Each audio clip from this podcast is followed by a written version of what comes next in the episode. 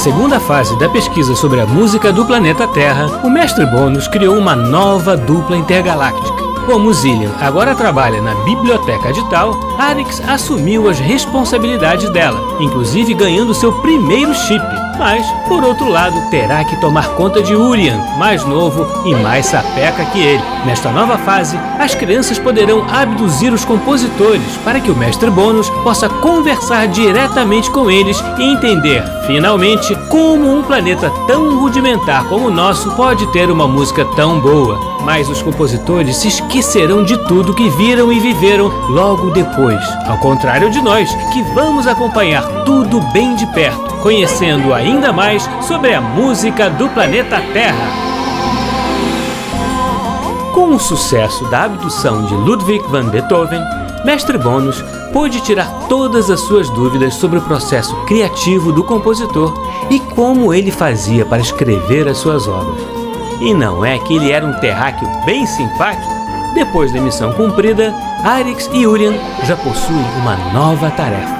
Será que outro humano irá visitar o planeta Tal?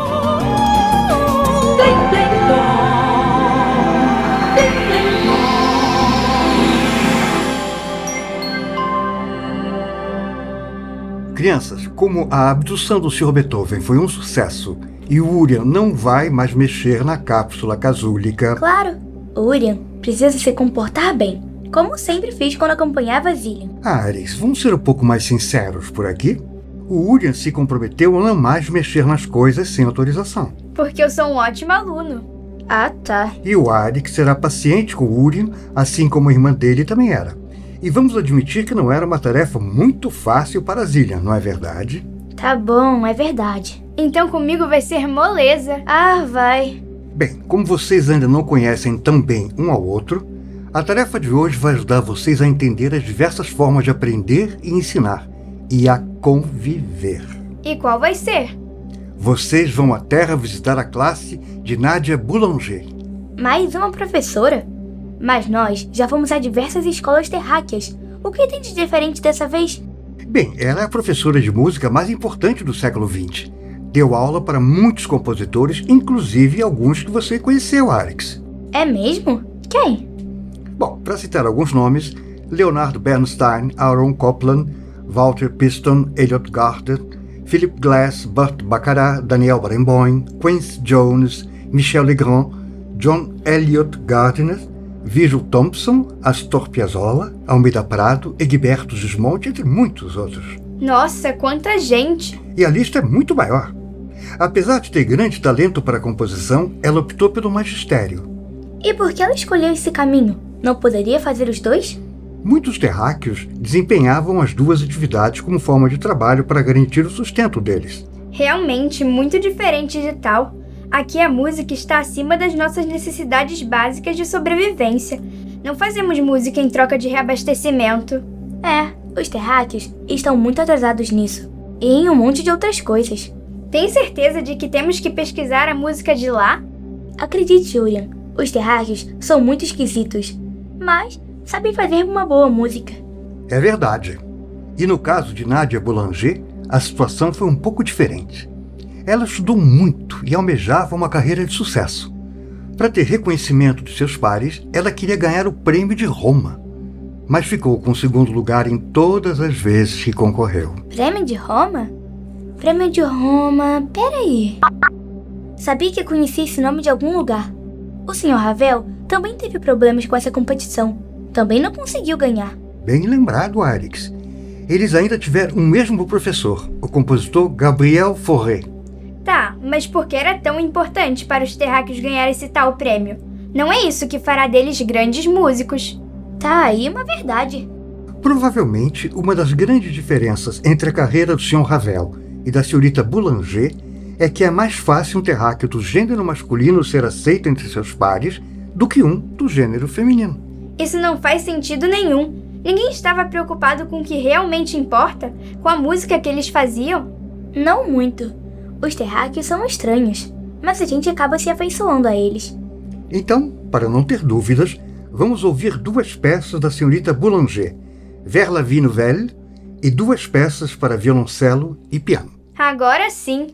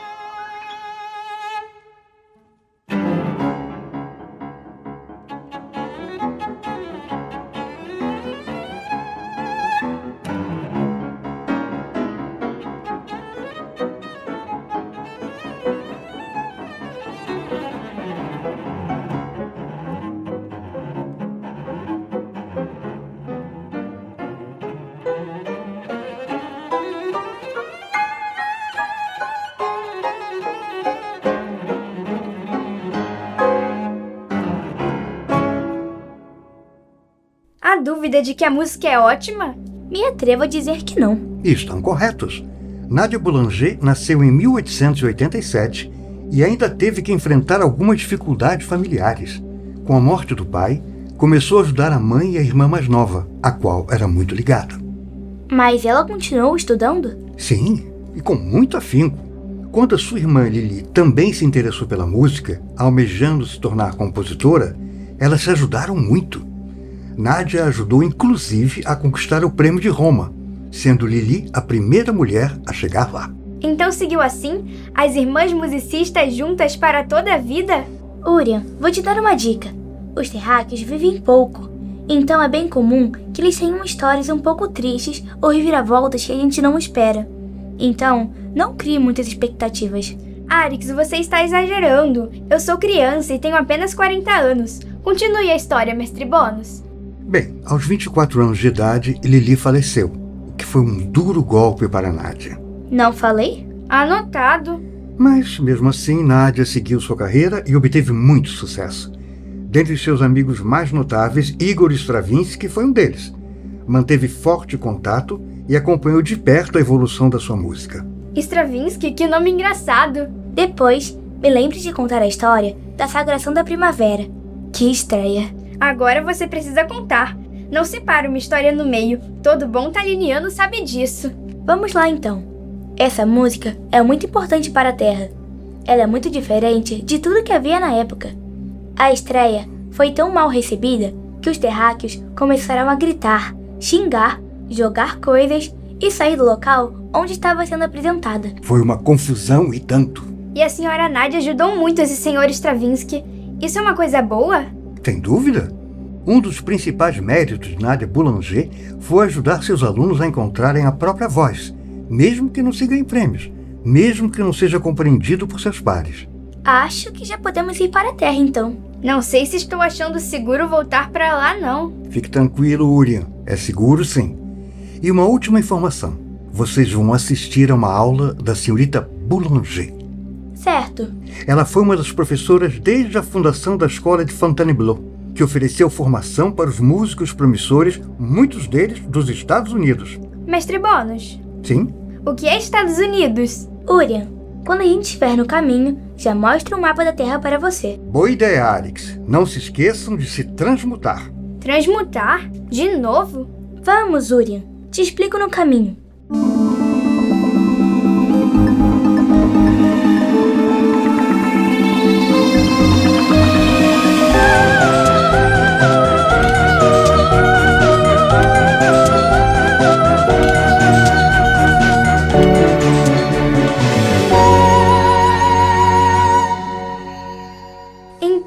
Quer dizer que Paris é uma cidade muito importante para a música terráquea? Certo.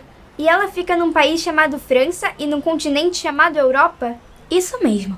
Muitos dos músicos que estudaram com a senhorita Boulanger quiseram vir para Paris por causa desta importância e para pesquisar o que os terráqueos chamam de tradição musical europeia. Correto, Urian. Você está indo muito bem. E uma das formas alimentícias de reabastecimento terráqueo mais importantes se chama macarrão e pode ser de várias cores.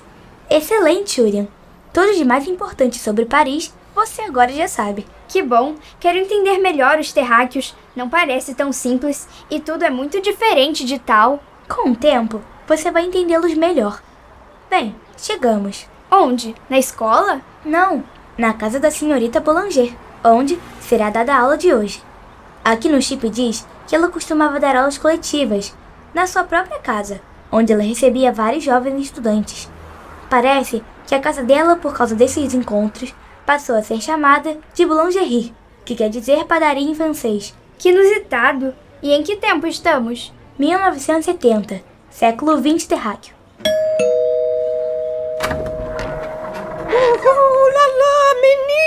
Em boa hora, vocês chegaram. Já vamos começar a aula. Vocês são do Conservatório de Paris? Ah... Salve, senhorita Boulanger. Estamos na classe de harmonia e queremos ser compositores. Queremos? Então entrem, sentem-se e aproveitem para absorver o máximo que conseguirem. Haverá muitos compositores e estudantes por aqui. Obrigada, senhorita Boulanger. Arix, o que está acontecendo? Somos terráqueos conhecidos da professora? É por isso que estamos com esta aparência? Achei que você tinha me explicado tudo. Desculpe, Yuri. Esqueci de dizer que toda vez que viemos aqui na Terra, temos que ter um tipo de disfarce e sermos os mais discretos possíveis. Essa sim é uma missão difícil. Não é pra gente participar da aula? Vamos fazer o possível, somente para assisti-la, ok? Tá bom, se não tem outro jeito. Olá, olá, olá a todos! Obrigada pela presença. Vamos começar nossa aula de hoje analisando o Pássaro de Fogo, de meu caro amigo Igor Stravinsky. Vamos ouvir duas versões do quarto movimento da obra Danças de Rodas das Princesas. A primeira para orquestra e a segunda para piano solo.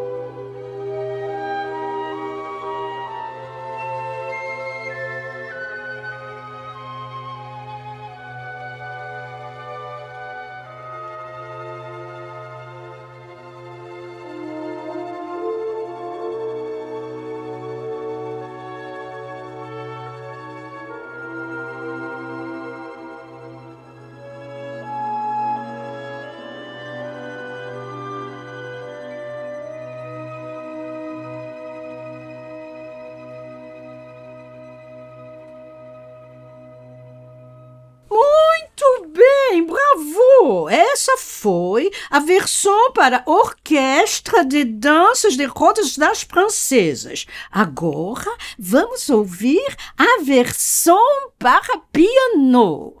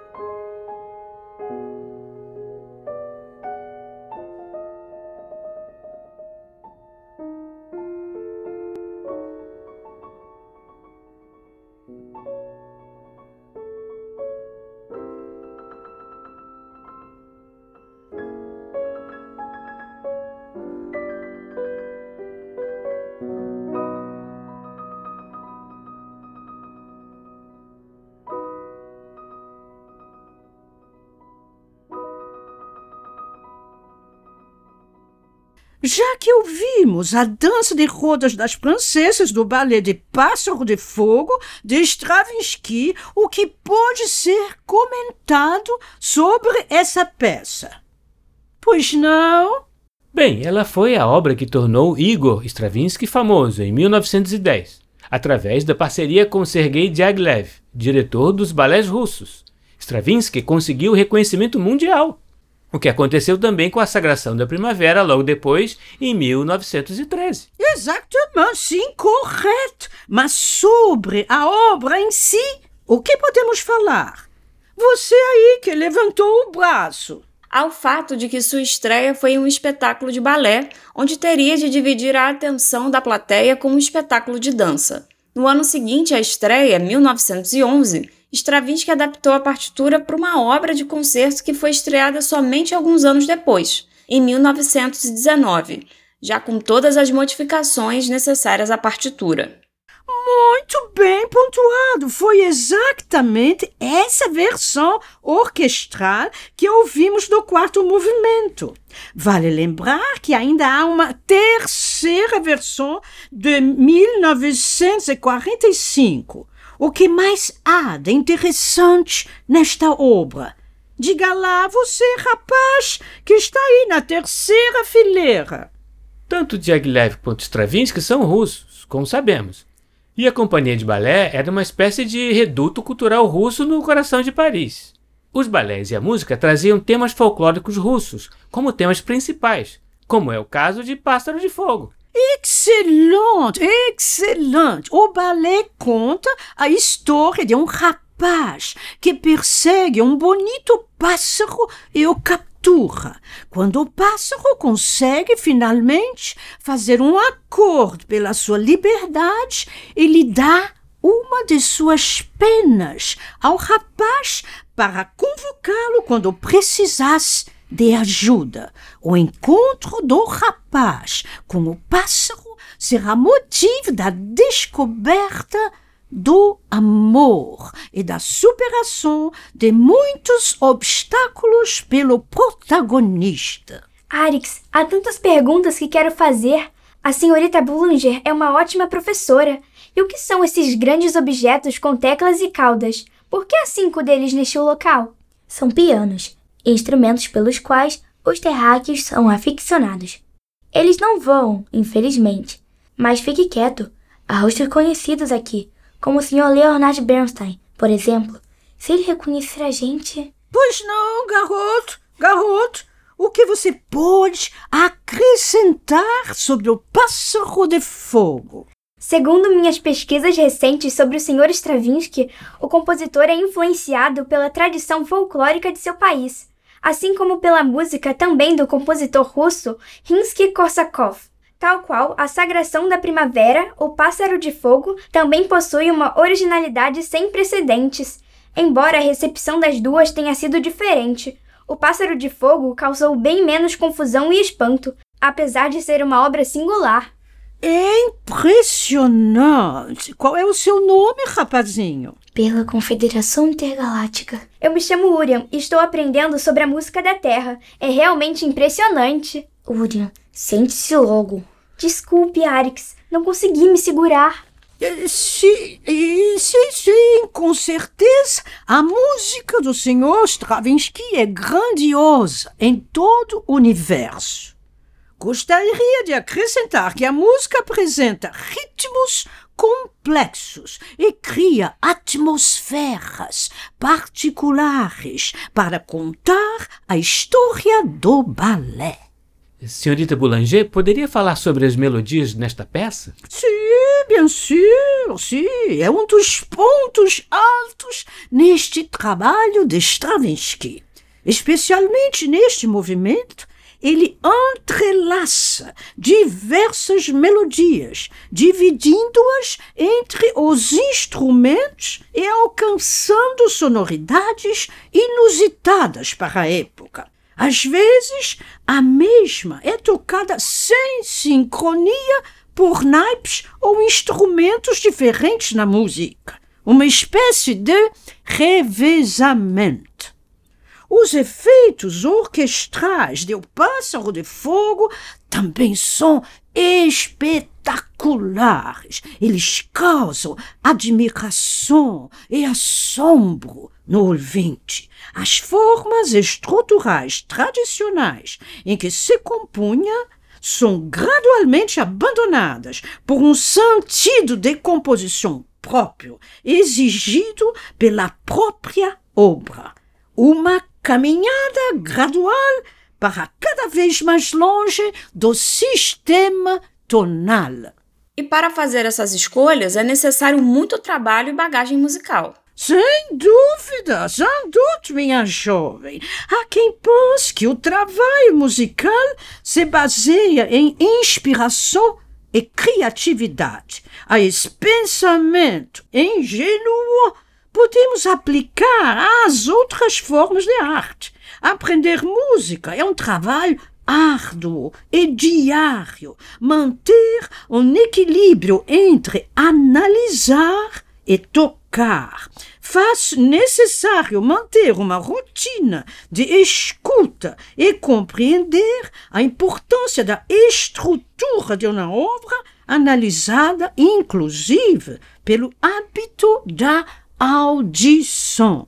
A senhora está dizendo que compor é uma tarefa pesada e trabalhosa? Urian, pare de participar da aula. Na verdade, qualquer tarefa pode ser um fardo, desde compor uma música, passando por limpar uma casa até fazer uma longa viagem. Mas aqui eu me refiro que a liberdade na música só aparece depois do domínio de sua estrutura. Mas se Igor Stravinsky abriu mão das estruturas tradicionais, isso é considerado algo positivo. Não, não, não, não. Isso quer dizer que ele tinha uma bagagem musical suficiente para dispor dos recursos de escrita musical que queria. Dessa forma, cada obra gera sua própria linha de composição e, por consequência, seu estilo próprio. Em outras palavras, este é o meu papel como professora: estimular o aluno, vocês, a encontrar sua voz interior, seu estilo próprio. Para ilustrar o que falei, há algumas décadas atrás, não pude aceitar o Sr. George Gershwin como estudante, pois achava que ele, Gershwin, já tinha encontrado sua própria voz. Ouvindo sua obra, mesmo depois de tanto tempo, penso que minha decisão foi acertada.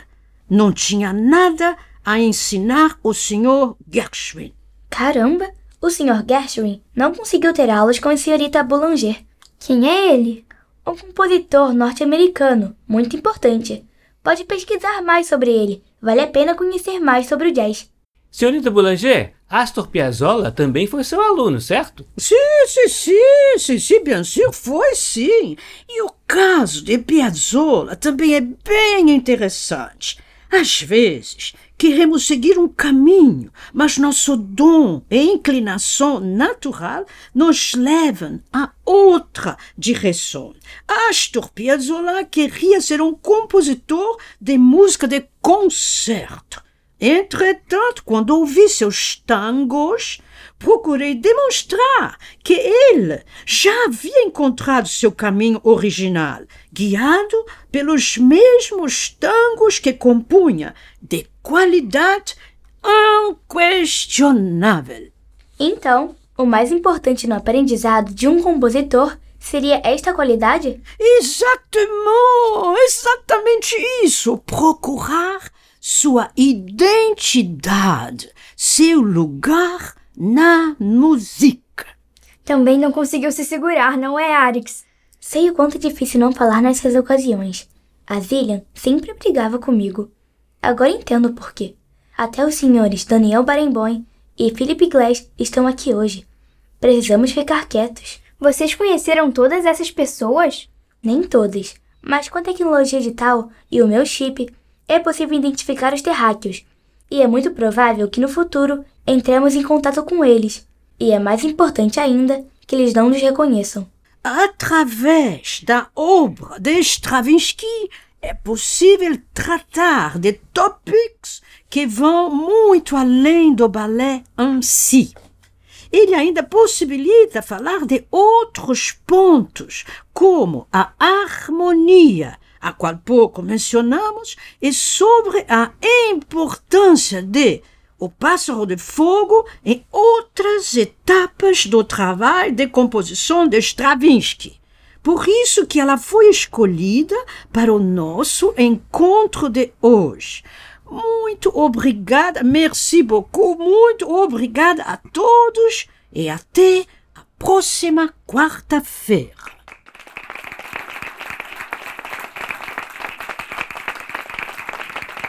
Que aula! Arix, vamos tirar algumas dúvidas com a senhorita Bullinger e quem sabe tocar um desses pianos. Vontade não me falta, Urian, mas hoje não dá. Há muitos compositores importantes aqui. Vamos sair de fininho para nossa nave. Não podemos ficar nem um pouquinho e investigar os pianos? Urian, temos uma mensagem do mestre Bônus. É? O que lhe disse? Vou tocar a mensagem de áudio através do chip. Vou isolar o som de modo que somente a gente conseguirá ouvi-la. Crianças, antes de voltar para tal, sugiro que vocês acompanhem uma performance da senhorita Boulanger regendo a primeira apresentação do REC do compositor Gabriel Fauré em Londres. Além de ela ser uma das primeiras terráqueas do gênero feminino a ser regente, é sinal de admiração e grande honra poder reger uma estreia. Espero que dê tempo. E se der, que aproveitem bastante. E aí, dá tempo? Com certeza. Vamos para a nave e colocamos as coordenadas para Londres. Oba!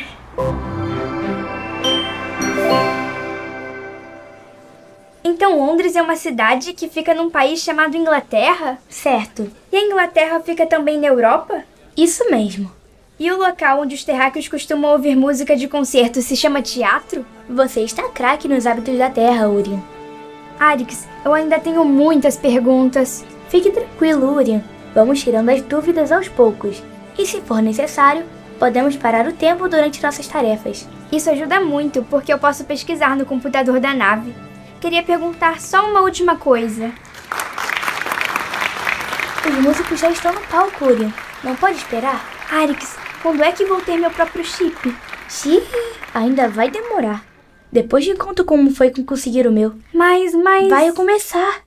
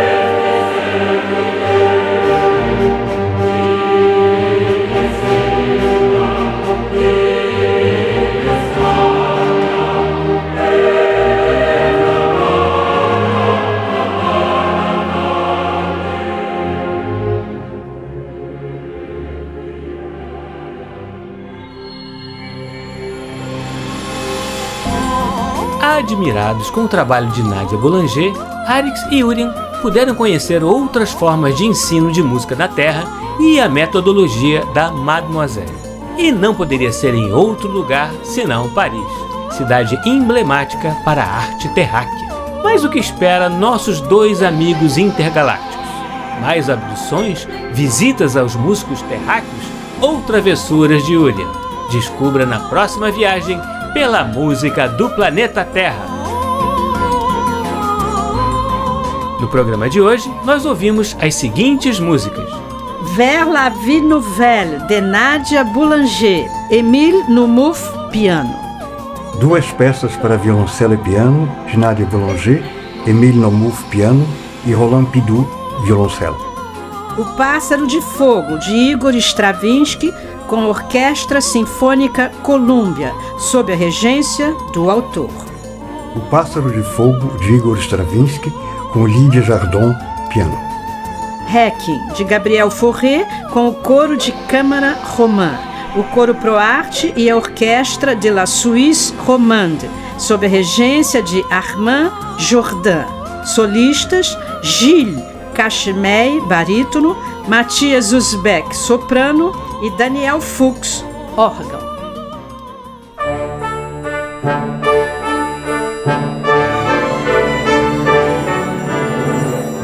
Programa Blim Blim Blom é uma criação de Tim Rescala. É escrito por mim e por Maíra de Assis e tem sonoplastia de Silas Mendes. A música do planeta Terra tem Bettina Fonseca no papel de Arix. Isabela Costa no papel de Urian. E Leonel Fischer no papel de Mestre Bônus. Você também pode ouvir o nosso programa na internet no site mecfm.ebc.com.br ou no aplicativo EBC Rádios para Android e iOS. Participe do nosso programa. Escreva para nossa central de atendimento no e-mail ouvinte@ebc.com.br ou ainda nos ligando ou enviando mensagem pelo WhatsApp ou Telegram no número 997 37100537, DDD 21. E nossa atriz convidada de hoje foi Stella Miranda. Até semana que vem, crianças. Sempre aos sábados ao meio-dia, no programa Programa Bling Bling Bom.